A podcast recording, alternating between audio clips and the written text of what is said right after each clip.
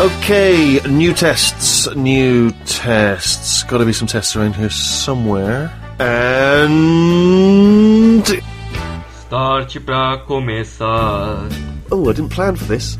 Robôs gigantes matar. Oh, which is disappointing. Que surgem na maior capital. New York, New York. Um, dia, MRG. Boa tarde para você. oh, I see. Boa noite, Diogo Afonso e Beto Estrada. De New York, New York. Clever. Eu quero baixar no F5 ao menos tentar.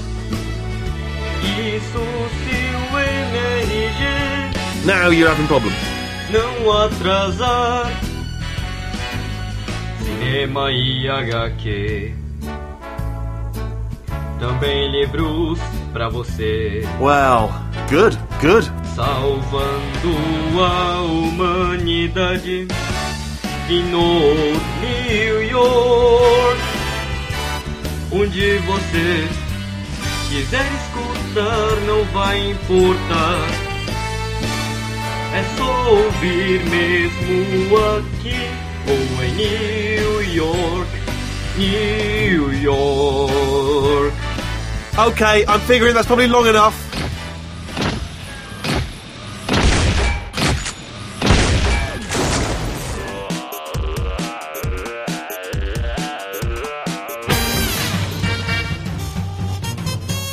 Bom dia! Boa tarde. Boa noite! Oi. Hey, that's a good one. Estamos começando mais um Matando Robôs Gigantes, episódio 343, meus amigos. Eu sou o Beto Estrada e estou aqui com. Sir Feijão. E diretamente de Brasília. E de São Paulo aqui, retornando ao MRG. Por favor, se apresente com essa bela voz. Eu sou a Mikan, Mika com três N's no final. Obrigada pelo convite, gente.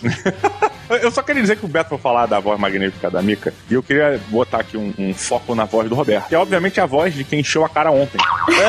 E que tá com aquela ressaquinha hoje, né? Cara, eu fui num, eu fui num evento que é um mundial de cerveja. Eita! É, e aí são mais de 800 rótulos de cerveja lá na parada. Cara, vou te falar, é muito curioso, porque a gente, pô, você chega lá, empolgada, e tem cerveja pra caralho de todos os tipos e tal, e você começa a beber, e, pô, você, né, pô, pô, essa cerveja aqui é boa, sabe? você entende, pô, um pouquinho mais lupulada e tal, não sei o quê. Você chega no quinto copo, Foda-se o lupo.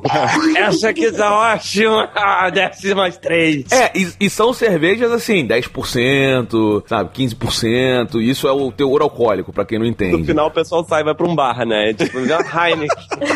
Só uma pergunta, será que nesse tipo de evento fica aqueles camelôs com, com isoporzinho do lado de fora? Não faz muito sentido. Fica, fica, fica. Eu comprei, eu comprei na entrada, eu Meu Deus. porque a fila tava grande pra caralho. Aí eu falei, bom, vou dar aquela esquentada, né? Aí, pô, comprei uma, uma Heinekenzinha assim pra ir entrando. Só que é exatamente, eu tava reparando isso. Falei, cara, não faz sentido. O cara tá, tipo, vendendo Antártica num, num puto evento de cerveja foda, sabe? Então, só que assim, aí a gente tava lá dentro e eu, eu já tava nesse esquema já, né? Falei, porra, agora, meu irmão, assim, você bebe pelo rótulo. Você fala, porra, tem uma cerveja aqui que é, a marca é boa. Mas, cara, tu não tá nem mais aí. A única coisa que você percebe é quando ela é mais fraca e ela é mais forte. Isso aí dá pra notar tranquilo. Só que, tipo, eu parei pra conversar e tinha uns caras lá, eu parei, falei, porra, e aí? Então, o cara, porra, tô bebendo essa aqui, cervejinha Body Brown, que é uma marca realmente muito boa. Se foi a melhor cerveja que eu tomei lá. Aí o cara, pô, cervejinha Body Brown. Eu falei, pô, e aí, gostosa? O cara, é porque o teor dela é assim e tal, o amargor, o caralho. Eu falei, cara, de verdade, assim, você tá notando é, é, a diferença? Aí o cara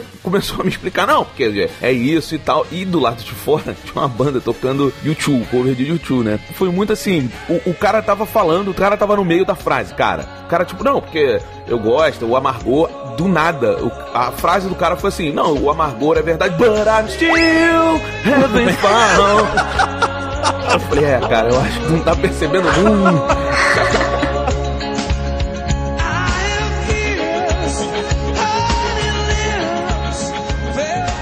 Ding, ding, ding. Ô, Solano, vai, bota uma moedinha no cofrinho, bota.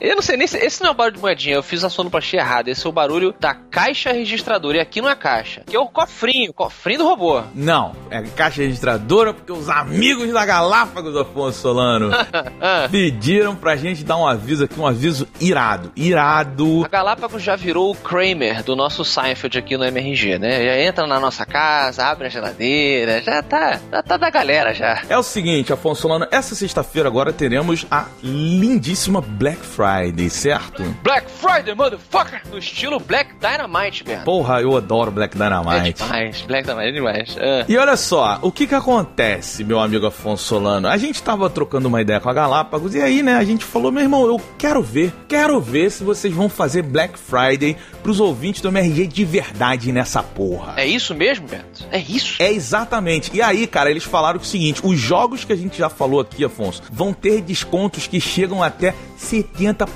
meu querido. E olha, 70% às vezes de um jogo que é 200 reais é desconto pra caralho. Meu Deus do céu! Meu Deus! Pois é, cara. Então o que que acontece? Já tá, já tá rolando. Você que tá ouvindo isso aí agora, você pode correr lá no www.galapagosjogos.com.br barra MRG e já tem uns descontos rolando lá. Você também vai ver na Black Friday outros jogos, não só os que a gente falou. Delícia. Então tem todo esse tempo pra, pra browsear, browsear aí o catálogo vasto dos amigos da Galápagos nessa Black Friday.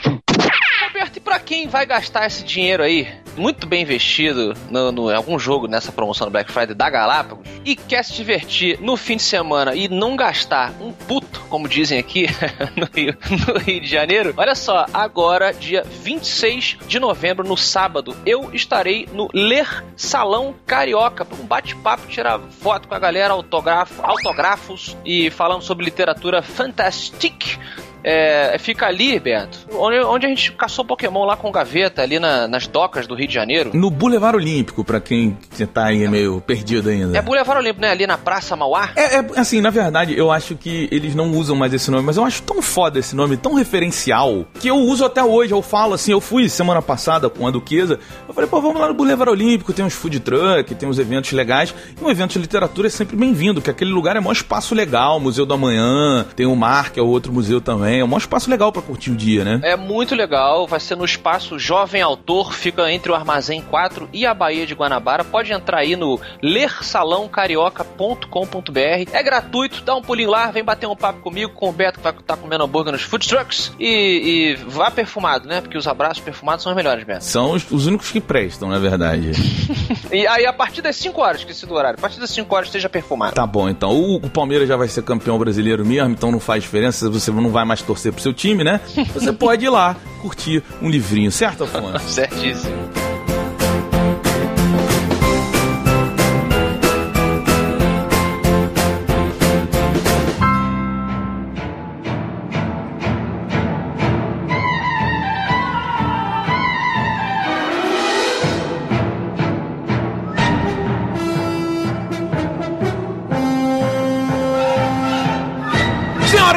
Senhores, depois de mais de 10 anos de espera, finalmente este ano teremos Final Fantasy XV em nossos videogames, rapaz. E eis que a Square Enix, não satisfeita em gastar muito dinheiro com o jogo, resolveu gastar muito dinheiro com um filme que introduz os personagens e a história que viveremos em Final Fantasy XV. Estamos falando de Final Fantasy XV Kingsglaive. Mika, por favor, traga-nos a sinopse deste filme um tanto quanto inusitado. Cara, a primeira coisa é que esse era o trailer de anúncio do jogo, né? E aí virou, é, virou o filme. Porque quando eles anunciaram lá na E3, acho que foi 2013, foi uns três anos atrás, eles mostraram aquela cena de, de tratado de paz, que etc, tá rolando, porque tá tendo uma guerra faz tempo. E é basicamente a história desse filme, né? Então eu acredito que eles pegaram muita parte do jogo e transformaram. Não sei se dá pra chamar de prequel, porque lançou antes do jogo, né? Mas acho que conta como uma prequel. Não é prequel não, porque ele é concomitante à história. É, ele é verdade. paralelo. É um pouquinho antes antes, não é? É um pouco que antes. É um pouquinho é antes. antes, é. É, ele introduz, claro, claro, mas não é um prequel, né? É um... Um prelúdio né, mesmo. Isso, porque o jogo ele começa exatamente no fim do filme. Você. Tanto que o, o grande personagem citado no, no filme é o personagem do que, com quem você joga no jogo, né? Que é o Notch. Não aparece no filme, né? Você fica assim, por que, que tanto falam dele? E eu não sei se isso é um spoiler, mas assim, é, ele não aparece. E aí eu fui ver depois, porque era isso, tu vai jogar com ele, né? É muito bom, muito bom isso mesmo. Não, ele até aparece no início do filme e depois ele some e aparece só nos- depois dos créditos, né? Ah, teve depois dos créditos? Sim, tem uma É. ceninha. Ah, não fiquei pra ver. Ah, É, tem a ceninha que te dá a introdução total do jogo, assim, aí você entende o que, que vai rolar. Eu vi depois, eu, eu fiquei curioso pra caramba, né? Eu vi o filme, falei, pô, quero saber o que vai ser o jogo, em que lugar vai focar, né? E aí vi, eu vi o trailer lá, e é tu indo pra trás disso, tu soube da história toda que aconteceu, né? Achei maneiríssimo. Achei, adorei a ideia de introduzir um universo inteiro. Tem também um, um seriado, né, de animado. É um anime. Fizeram. Quatro episódios. Eu ainda não assisti, se chama Brotherhood. E fizeram um joguinho bem, bem questionável, que parece que tu, no meio do jogo tu joga um pinball, e tu pode baixar no teu celular esse pinball e tal. Ah, é? É, eu acho que chama é, Justice Monster 5, uma parada assim. É um pinball que tem dentro do jogo, e você tem o jogo. É, é meio assim, olha, o universo existe. Não, é, eles lançaram um monte de coisa. Tem um, eles lançaram um PT, né? Que agora é a moda, né? Do, do- dos videogames. Agora é lançar PTs. O que, que é isso? São playable teasers, né? Que é, é você joga com um- você joga um pedaço que não vai estar no jogo, mas isso é a demo, sabe? qual É para você meio que sacar a mecânica e tal. E eles, ao invés de botarem a demo, um só um pedacinho do jogo, eles inserem um, um- algo que não tá no jogo para que constrói a história. E é você jogando com o Notch quando criança, vivendo no sonho dele, que aí é uma merda, não serve para nada, mas Ah, mas é, é, é hype, né? Pra gerar hype. Sim, não, e é sim. interessante, é, é melhor do que botar um pedaço do jogo e parar no meio. Eles Cara, querem te colocar nunca- já nesse universo, né? Já querem hypar todo mundo, deixar todo mundo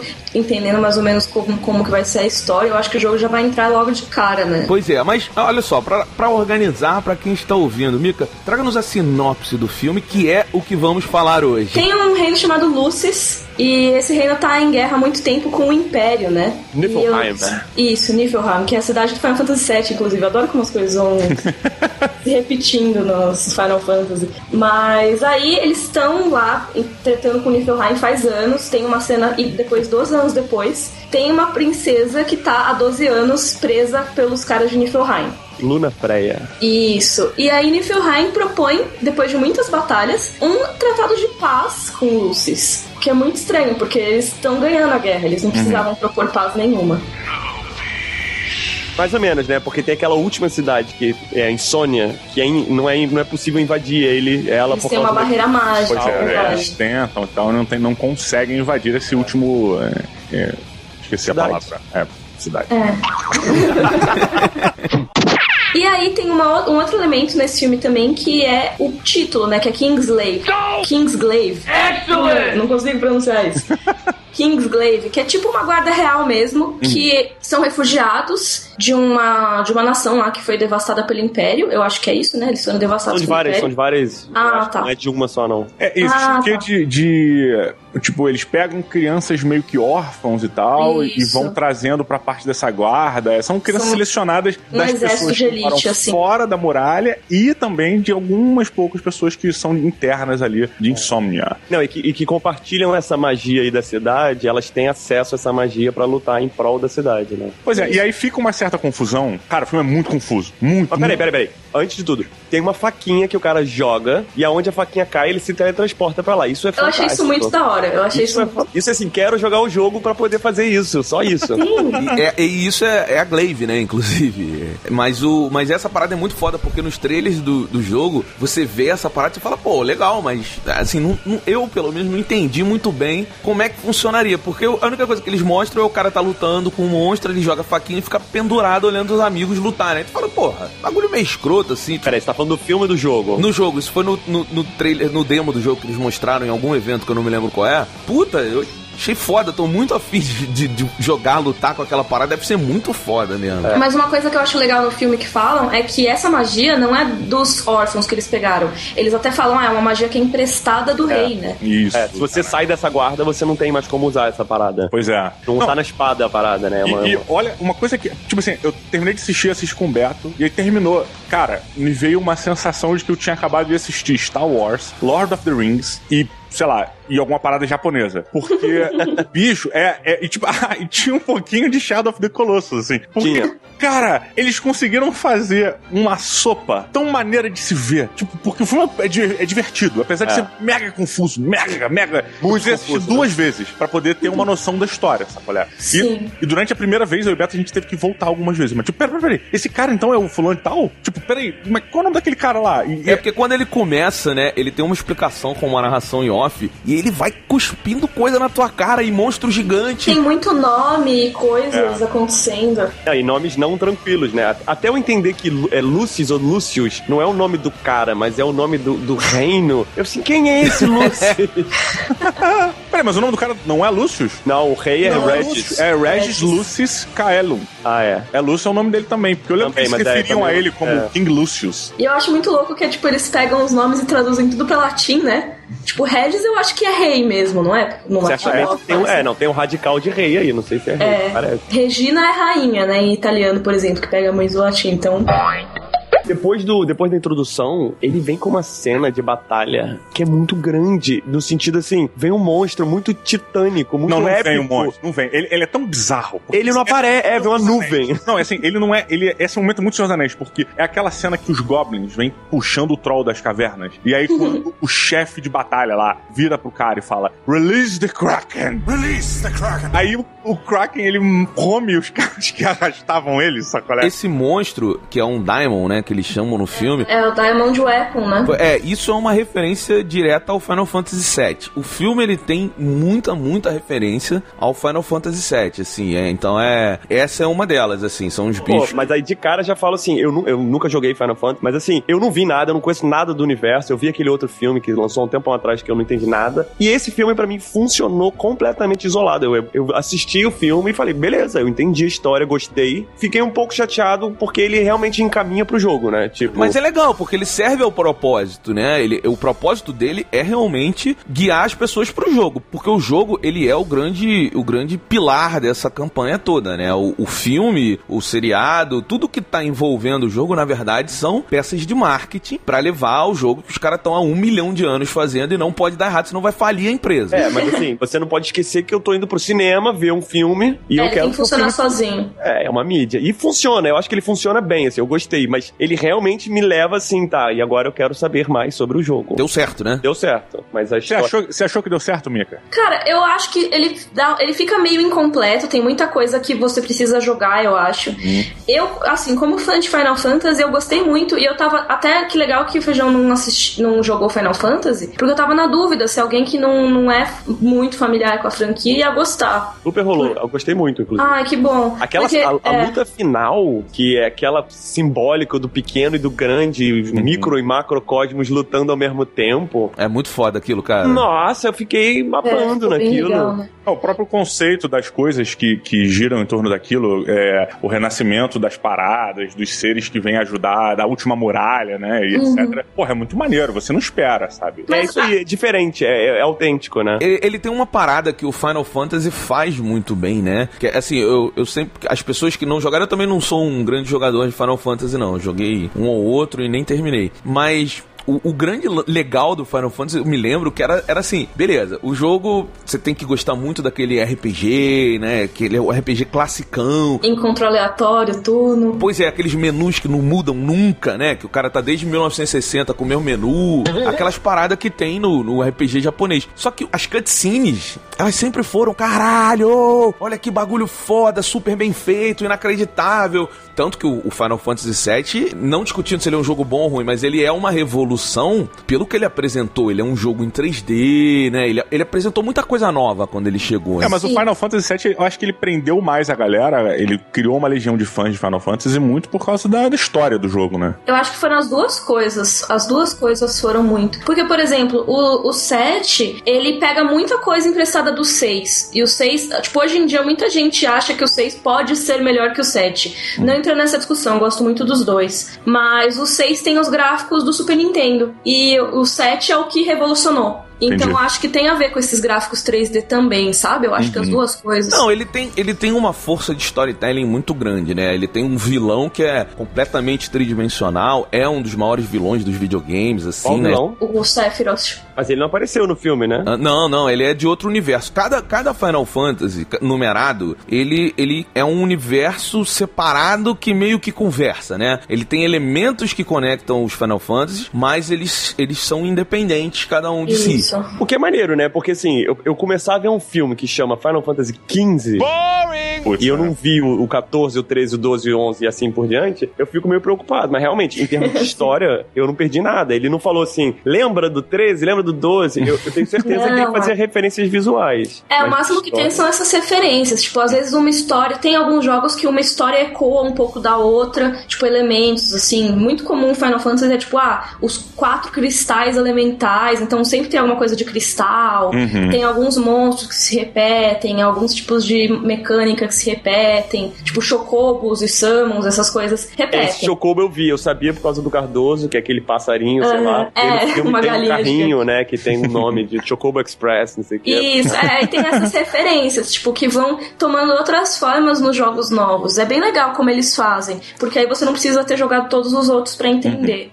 É, uma crítica que eu tenho ao filme, cara, e vou dar uma batidinha de leve aqui, de backhand, porque é, é sobre a maneira como eles introduzem as coisas pra você que não tá e não saca da história do Final Fantasy, das referências. Porque eles, se você nunca jogou Final Fantasy, cara, é um universo muito diferente do que nós, a, a princípio, que não estamos acostumados, estamos acostumados. Então, tipo, Sim. cara, do nada vem os malucos que estão com armaduras medievais, elmos inacreditáveis e, porra, roupas de cavaleiro portando metralhadoras inacreditáveis. E aí vem um, um ser do inferno que é irmão do Cutulo, e aí o bicho abre a boca, sai uma saravada de míssel de um jeito que eu nunca vi e foi a coisa mais incrível que eu já vi na tela, saca? tu achou estranho? Foi tipo, ah, meu Deus, eu não estava aceitando isso. Não, não é questão de achar estranho, mas eu precisava de uma explicação um pouco melhor de, cara, como assim esses caras trazem arrastando um demônio que arrota míssil?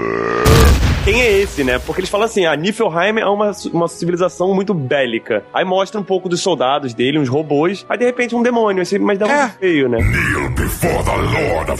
Faltou conectar esses elementos dentro de um contexto que fosse fácil de eu absorver na hora. Eu levantei isso, eu deixei um pouco de lado porque é um filme de ação, né? Ele tá, ele apresenta pra você ação. Olha, vou te dar uma puta da aventura, cenas inacreditáveis, é isso aí. Então eu falei, beleza, filme de ação você precisa de um pouco só. E o resto é curtição. Seria mais ou menos como aquela cena de introdução do Pacific Rim, que ele vai explicando que os kaijus saem do oceano, não sei o que, pra introduzir esse elemento, ou algo assim? Acho que é uma coisa nesse sentido, sabe? Porque Ele explica a história. E, e realmente tem muito elemento que ele explica. Não daria pra ele ficar justificando por que, que o cara usa roupa medieval com metralhadora, Não, né? não é, mas não é isso. Isso é, eu achei do caralho. Tipo, porra, beleza, é um cavaleiro que tem uma metralhadora. E no outro lado tem uns assassinos que tem um, porra, um designer de roupa do caralho e eles não têm arma. Tanto que quando os caras sacam as armas de fogo dele, são ridículas, cara. As armas de fogo dos caras de, de insônia são ridículas. A pistolinha deles, caralho, dá nojo, saca? É tipo, É, não, só meu- tem a magia, né? Porra, pois é, larga isso, meu irmão, sabe? Deixa o Aaron Paul gritar magia, bitch.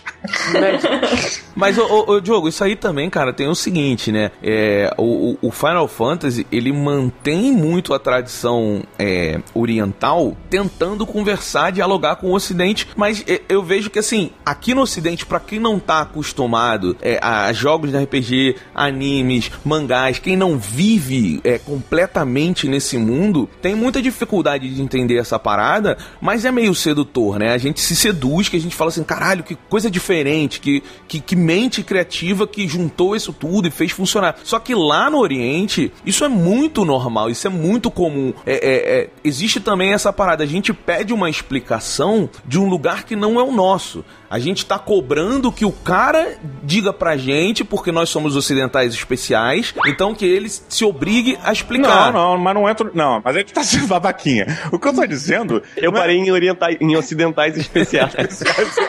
O que eu tô dizendo, cara, é dentro da, da construção do roteiro, da, da- daqueles, daqueles momentos iniciais, daqueles 20, 10 minutos iniciais, onde você precisa ter a, a sensação de, de imersão. Você precisa ser realmente seduzido por aquilo pra poder entrar na história. Eu não, Não, mas acho. é muito rápido, é tudo É mu- muito pô, rápido. Pois é, é, É. no Senhor dos Anéis, no início do Senhor dos Anéis, do primeiro filme, tem a, a Galadriel contando pra você sobre o mundo. E é super confuso, Diogo. Eu também Muito, não tinha lido. muito, muito, O começo de Os Anéis foi pra mim, tipo assim, foda-se, você não vai entender, veja que cenas bonitas.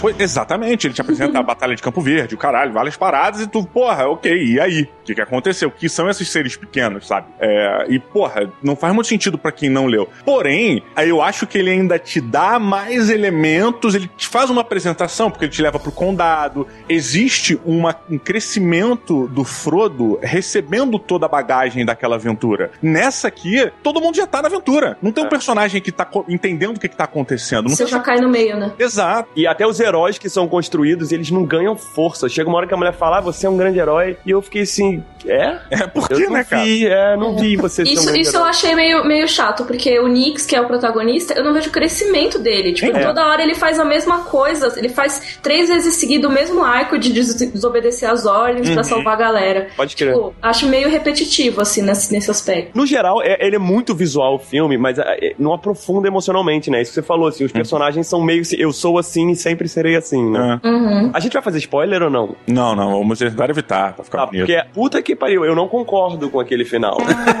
com a pirata, com o lance. Não, não.